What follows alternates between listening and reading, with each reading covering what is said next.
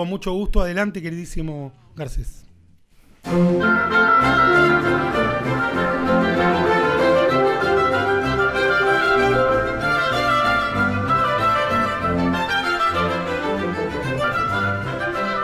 Bueno, amigos, como decía recién, ya eh, se me están acabando los episodios de esta pequeña serie que hice sobre la psicología de los mitos religiosos. Y confieso que ya me da un poco de, nostalgia por anticipado, porque los vengo disfrutando y siento que podría hablar mucho tiempo, todo un año, eh, de este tema que para mí es tan rico y es tan productivo y es tan revelador sobre todo del mundo actual, del mundo en el que vivimos, porque esta es una idea que ya expresé y quiero recalcar. Si estos relatos religiosos llegan hasta nosotros, es porque, no porque hablen de, Dios o del más allá, es porque hablan de nosotros, es porque tienen cosas que enseñarnos sobre nosotros mismos. Creo que así funcionan las creencias religiosas y así funciona el arte. Yo podría mañana, eh, si me despierto de, ese humor, eh, declarar que recibí una revelación divina, dictar un libro sagrado, fundar mi propia religión y, por ahí hasta encontraría una, una docena o, algo así de, amigos que me secunden y que me crean. Pero lo cierto es que nadie, por lo menos nadie fuera de mi círculo personal, se va a molestar en repetir lo que dije. Eh, y nadie, sobre todo, repetiría lo que dije dentro de un año, dentro de 10 años, o dentro de 100 años, o dentro de mil años, como pasa con las verdaderas religiones, salvo, salvo, que eso que yo dije ayude a vivir a la gente. Si ayuda a vivir a la gente, si ayuda a entender quiénes somos y qué hacemos acá, perdura.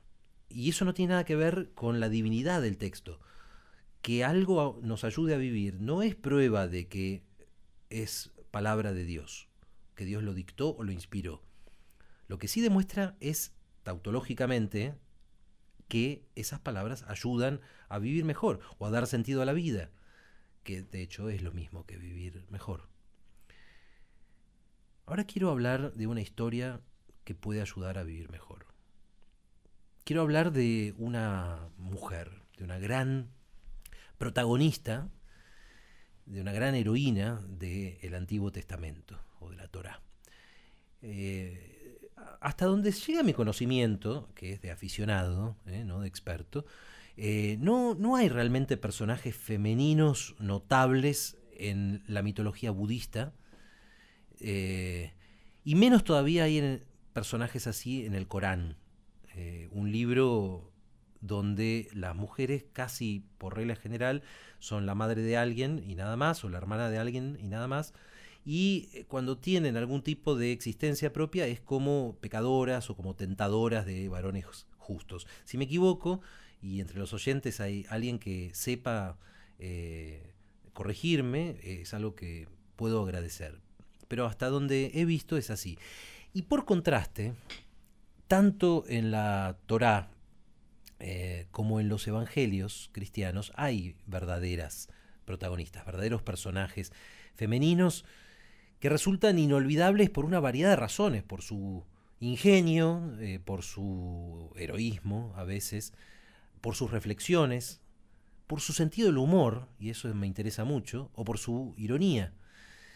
Y si no me creen, eh, hablemos, por ejemplo, de, la ironía. Baste decir acerca de esto que hay solamente dos personajes en toda la Biblia, en el Antiguo y el Nuevo Testamento, solo dos personajes que desafían la autoridad de Dios y se salen con la suya.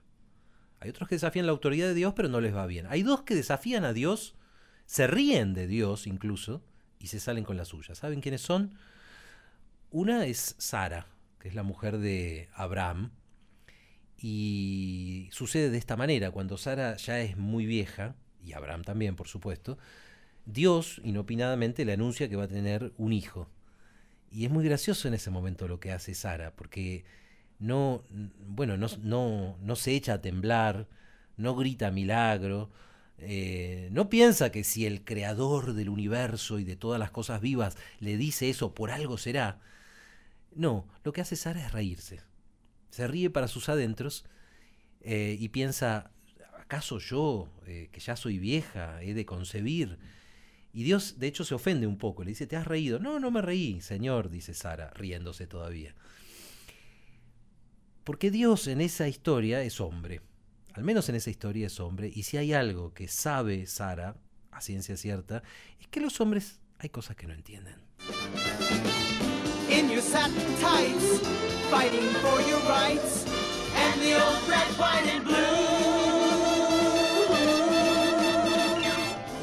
Bueno, y hablando de Mujeres Maravilla, como, como evoca esta canción, la otra mujer que, que, siente que sabe más que Dios es María, la madre de Jesús. Eh, y estoy pensando en el famoso y hermoso episodio de las bodas de Caná. A ver si lo recuerdan. Eh, ahí, bueno, hay unos vecinos eh, que están celebrando una boda y como son pobres tienen poco vino o no tienen vino. Y María le dice esto a su hijo, a Jesús. Le dice, mira, no tienen vino. Y Jesús le contesta un poco de mala manera.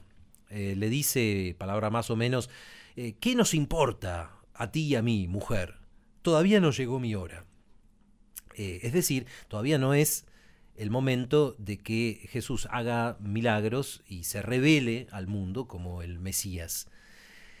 Pero acá está de nuevo la reacción de María, que eh, de algún modo es hermosamente femenina y también muy maternal.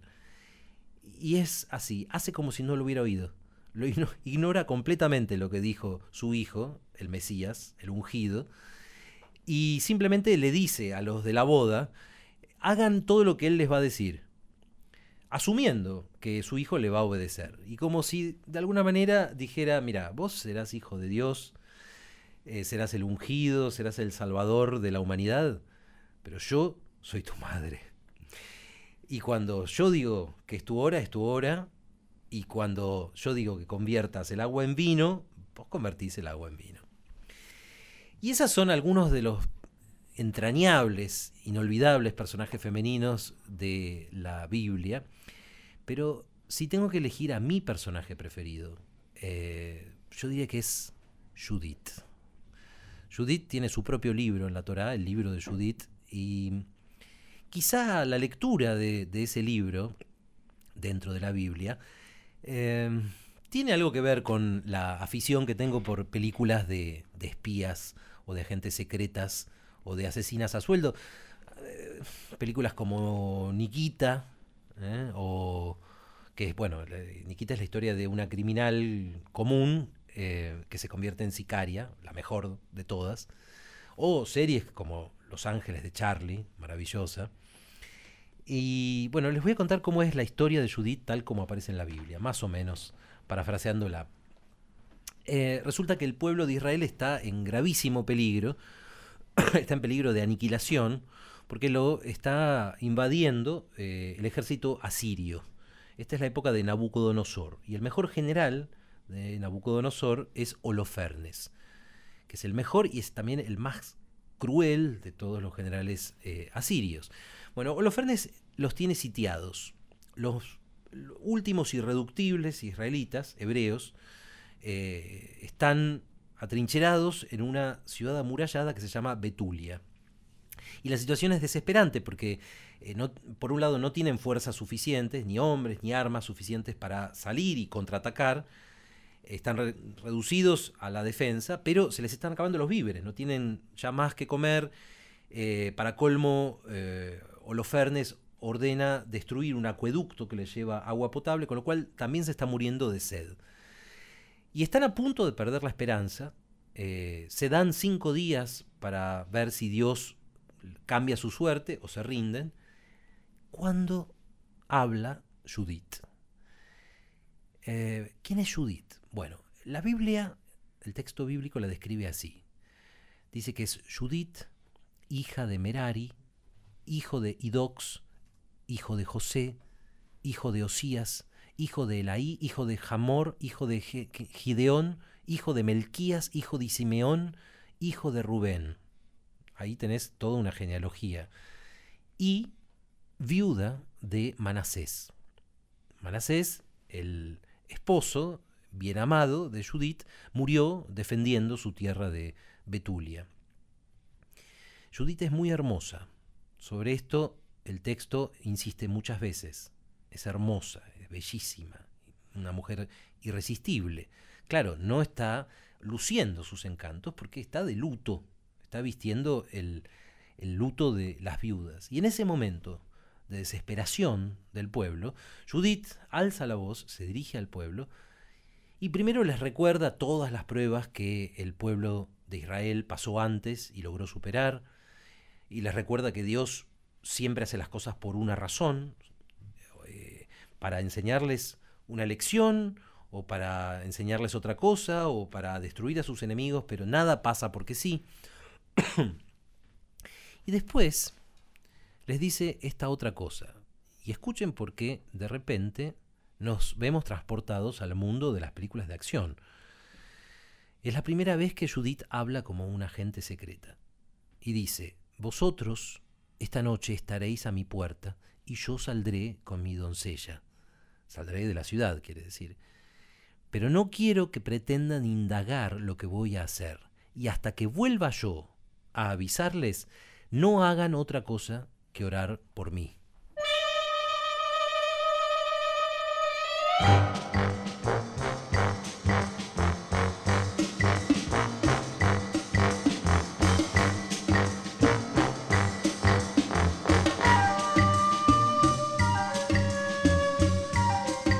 Fíjense qué bien contado que está esto, ¿eh? Qué, bien narrado, porque así como el pueblo de Israel no sabe cuál es el plan de Judith, tampoco nosotros lo sabemos, tampoco lo sabe el lector y por eso mismo no podemos dejar de leer, como lo haríamos con una muy buena novela de espionaje, con un thriller o con un policial. Cosa que dice bastante sobre el descomunal talento narrativo que tuvieron los hebreos antiguos. A veces pienso que la persistencia milenaria del pueblo judío en tanto que pueblo y pueblo del libro se debe exclusivamente al talento literario que tuvieron algunos de sus fundadores. En todo caso, se puede decir prácticamente que inventaron lo que ahora llamamos cliffhanger, ¿eh? el momento en que queda la acción en suspenso y necesitamos saber qué pasa. Bien, ¿qué pasa? Pasa que Judith esa noche, eh, a solas, antes de partir al encuentro de los sitiadores asirios, se pone la ceniza ritual en la cabeza y eleva a Dios una plegaria que es ardiente, es una plegaria guerrera. Y dice, Señor, levanta tu brazo como ya otra vez hiciste, y con tu poder aniquila su fuerza. Caiga por tierra el poder de ellos al golpe de tu ira, ya que presumen violar tu santuario y profanar el tabernáculo dedicado a tu nombre. Estas palabras, dice Judith, y después hace algo que es totalmente inesperado. Porque es como si fuera de pronto Linda Carter. ¿Se acuerdan? Que ante el peligro, ante una emergencia, empezaba, estiraba los brazos y empezaba a girar sobre sí misma. Del centro de su cuerpo parecían hacer un relámpago blanco.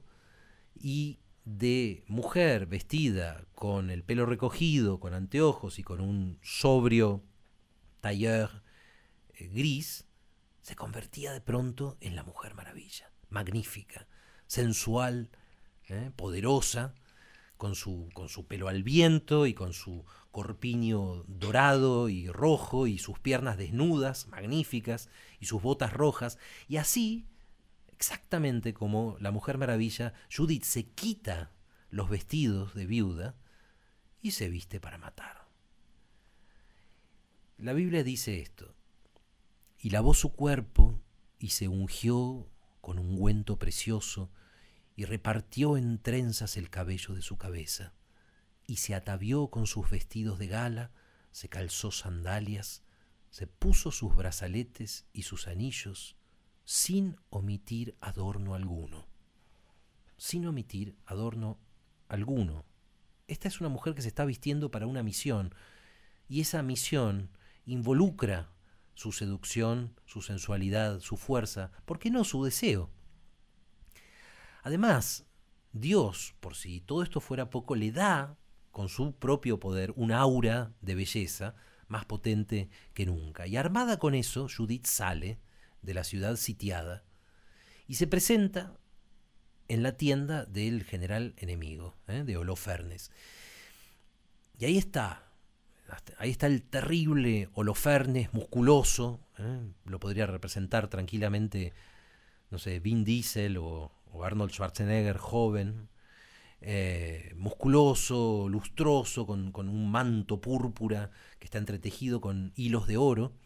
Y bueno, Judith le dice que ella viene a rendirse, que viene a, someterse a él, porque no quiere morir, no quiere morir con los hebreos que son una causa desesperada, y para colmo, dice Judith, por necedad, por ignorancia, por desobediencia a Dios, eh, hicieron cosas prohibidas. Se tomaron, por ejemplo, por la sed que tienen, la, sangre de sus animales, eh, y, se, y se comieron las ofrendas de trigo y de carne que estaban en el templo reservadas a Dios. Y claro, ante este pecado, pecado por desesperación, pero pecado al fin, Dios los abandonó. Y por eso, por eso están ahora en una situación desesperada y van a ser destruidos. Y ella no quiere ser parte de eso, quiere unirse al enemigo, quiere unirse a los asirios. Ahora, todo lo que dice Judith sobre la situación de los hebreos en la ciudad es cierto. Y este es un punto en el cual, si no conocemos la historia, podemos llegar a dudar. Nos preguntamos si en realidad es una traidora. ¿Es una traidora? ¿Judith se está vendiendo de verdad? ¿Ese era su plan? Dense cuenta de que es también un casi un lugar común, un momento clásico de las películas de acción, cuando el héroe o la heroína parece que se está pasando al otro bando, parece que está traicionando, y por supuesto descubrimos que era una treta. ¿Qué es lo que pasa con Judith? Eh, todo lo que le dice a Holofernes le encanta al asirio. Eh, primero porque, eh, porque le anuncia una victoria, le anuncia que sus adversarios están desesperados. Y Holofernes, por supuesto, está sediento de victoria y de gloria. Em, pero también porque Judith halaga su vanidad, halaga su grandeza, su compasión, su, genio militar y algo más, que probablemente es lo más importante de todo porque excita su lujuria. ¿eh? Eh, no olvidemos nunca que para esta misión sagrada, Judith se pone sus mejores prendas, las que más realzan su sensualidad y su atractivo, se pone su mejor maquillaje, eh, sus mejores perfumes, todo también en la tradición noble de las heroínas de películas como Vestida para Matar, o esa película que debería ser más valorada, que es La asesina, ¿eh? con Bridget Fonda, eh, o si prefieren una película más reciente, eh, Black Widow, La viuda negra, con la gloriosa Scarlett Johansson.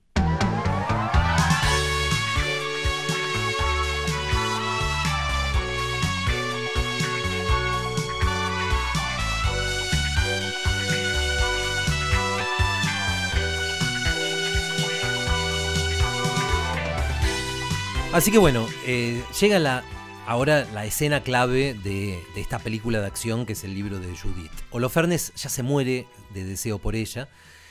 Judith con mucha astucia no se entrega a él, eh, sino que le dice que va a ir a rezar a su dios fuera del campamento.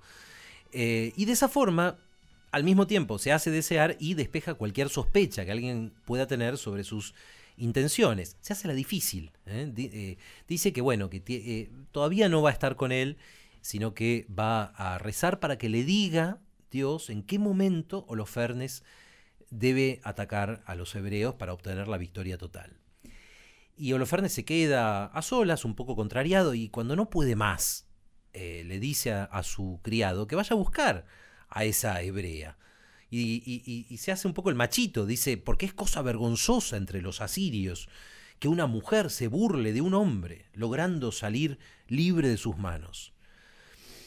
Famosas sus últimas palabras, porque esa noche Judith viene al banquete de Holofernes, come con él, bebe con él, o simula que bebe, deja sobre todo que él beba, que beba mucho, eh, que festeje de antemano, prematuramente, haber conquistado a semejante mujer, y cuando de tanto beber Holofernes prácticamente se desmaya de sueño, cae en un profundo sueño, Judith toma la espada de Holofernes que cuelga de un poste de la tienda y la desenvaina. Toma a Holofernes tirando de su pelo para levantarle bien la cabeza y dice, Dios, dame fuerza en este momento. Y así, con una plegaria y con lágrimas en los ojos, le corta de un tajo la cabeza, mete la cabeza en la bolsa y mientras los asirios siguen durmiendo, sale del campamento con su criada, vuelve a la ciudad sitiada y le muestra al pueblo hebreo, triunfal, bien alta, la cabeza de Holofernes. Y bueno, el resto, igual que pasa en las películas, eh, sucede muy rápido. Es una desbandada. Los asirios a la mañana siguiente descubren a, su general decapitado. Eh, les causa horror, horror, no comprender siquiera cómo este enemigo que parecía ya vencido ha logrado la increíble operación comando de eh, asesinar a su, a su jefe, a su general, y huyen, desisten de la invasión. El pueblo hebreo aclama a Judith como heroína y ella se quita sus brazaletes, sus aros, se limpia de su perfume y vuelve a vestir la ropa triste de viuda, pero ahora todos sabemos una cosa. Sabemos que debajo de esa ropa, cuando haga falta de nuevo, hay una máquina de matar. ¿Qué tenemos que pensar entonces? ¿Que Judith es la primera agente secreta de un relato? Puede ser, pero a lo mejor hay también otra forma de interpretar esta historia. Yo creo que hay otra manera. Eh, yo creo que si nos gusta la historia de Judith, y a mí me gusta mucho, me reconforta, a veces la vuelvo a leer y siento que me puede ayudar a vivir. Y creo que la razón es que representa algo de la experiencia humana que es infinitamente precioso, infinitamente. El momento en que uno convierte un gran dolor en una fuerza. Un gran dolor que en el caso de Judith es haber perdido a su marido, es ser viuda. Pero podría ser otro, podría ser un divorcio, podría ser el fracaso de mi último libro, podría ser eh, que alguien más fuerte me humilló o, que, o cualquier tipo de pérdida, cualquier tipo de fracaso, cualquier golpe que a uno lo deja en duelo. Eso, a veces, por un acto de fe, de fe y de coraje, se puede convertir en fuerza. Em, y no nos tocaría esta historia si Judith fuera una mujer feliz, una mujer que simplemente hace su vida. No, esto hay que tenerlo claro. La clave de esta historia es que Judith al principio está en duelo. Está en duelo. Y de las profundidades de ese duelo, de las profundidades de ese dolor, va a surgir la determinación, la fuerza y, ¿por qué no?, la sensualidad y el deseo que al final se van a imponer sobre los ejércitos de la muerte. En la superficie la historia de Judith es la historia de una patriota, es la historia de una heroína nacional, pero en lo profundo es otra cosa. Es la historia de cualquiera de nosotros el día que sufrimos un dolor profundo y contra toda lógica convertimos ese dolor en fuerza.